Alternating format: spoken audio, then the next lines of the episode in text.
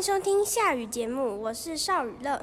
今天我要分享的是我的越南之旅。在四月二十六到三十的这段时间，我们全家包括爸爸妈妈、弟弟，当然也加上了我，一起去了越南。到了机场。我们搭的飞机是哪家的不重要，重要的是我们在机场的 VIP 等候室大吃特吃，那里有苹果电脑、地瓜球、泡面，还有其他的很多东西。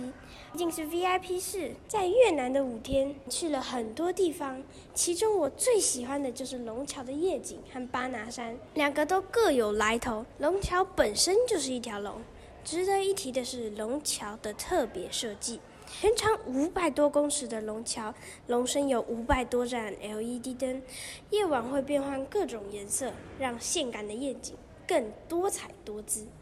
再来说巴拿山，巴拿山名字的由来是当年美军误入发现的，因为山里除了很多稀珍物种，到处最多的就是香蕉树，于是用了巴拿香蕉英语的谐音，因此巴拿山 （Bana Hills）。因由此得名。